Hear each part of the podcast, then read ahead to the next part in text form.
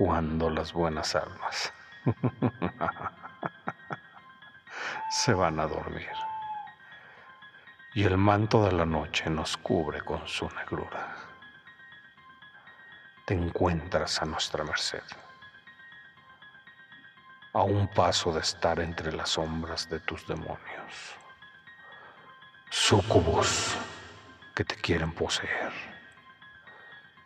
incubus que te llevarán a el lado oscuro de la luna, de la luna, de la luna. Mi descubrimiento.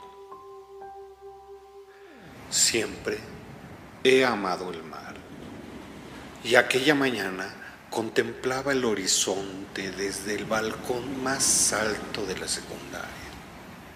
De pronto, una fuerte brisa me obligó a cerrar los ojos y al abrirlos tuve la sensación de que el nivel del agua crecía y se acercaba rápidamente, como si un inmenso muro viniera hacia mí. No soporté seguir viendo. Me cubrí el rostro y me volteé.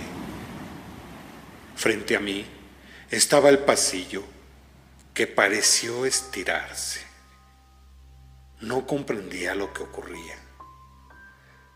Todo era tan ilógico que no cabía en mi mente racional, pero decidí volver al salón sin mirar atrás. Era la hora del receso, pero no me apetecía bajar al gran patio. Necesitaba un lugar en el que mi corazón se pudiera relajar en soledad. Para mi sorpresa, el salón no estaba vacío. Alrededor del escritorio estaban cuatro compañeros jugando. Alberto, Maritza, Yesenia y Carlos. Tenían una misteriosa tabla que yo jamás había visto. Los chicos rozaban una especie de triángulo y le hacían preguntas absurdas. No pude evitar tratar de encontrar el truco. Aquel artefacto no podía moverse solo.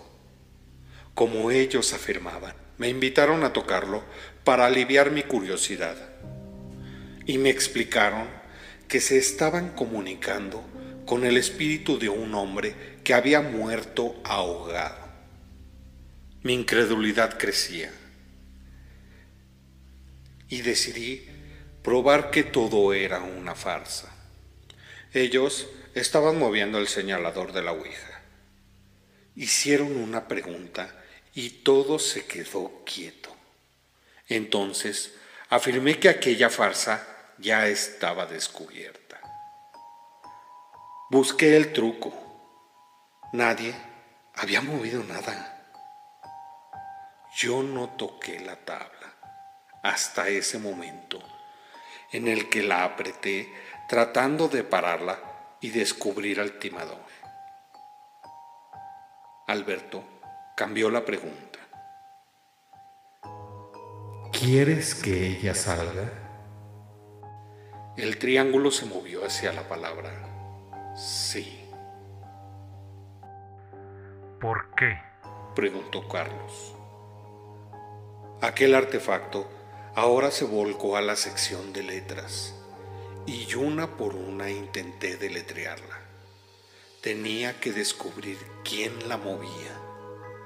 Yesenia anotó cada una de las letras mientras yo continuaba con mis frustrados intentos de descubrir el truco.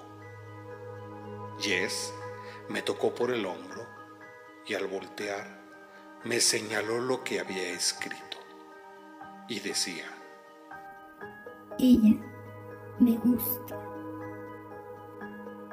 ¡Qué broma tan absurda! Todo esto es muy estúpido. Afirmé y salí del salón indignada. Esa noche tuve insomnio. Eran las tres de la mañana y algo me obligó a asomarme por la ventana. Reconocí una pequeña figura. Era Katy, la hermana de Carlos. Ella tenía cuatro años. Algo no estaba bien. La vi arrojar un papel por el portón de mi casa e inmediatamente llegó su mamá, que al parecer llevaba un tiempo buscándola. Al sacudirla y regañarla por tan impresionante travesura, la niña cambió su rostro, como si estuviera saliendo de un largo sueño.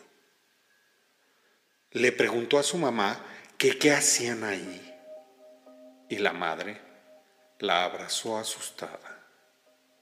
Y alcancé a escuchar que decía, todo esto es culpa de Carlos, que juega con esa maldita tabla.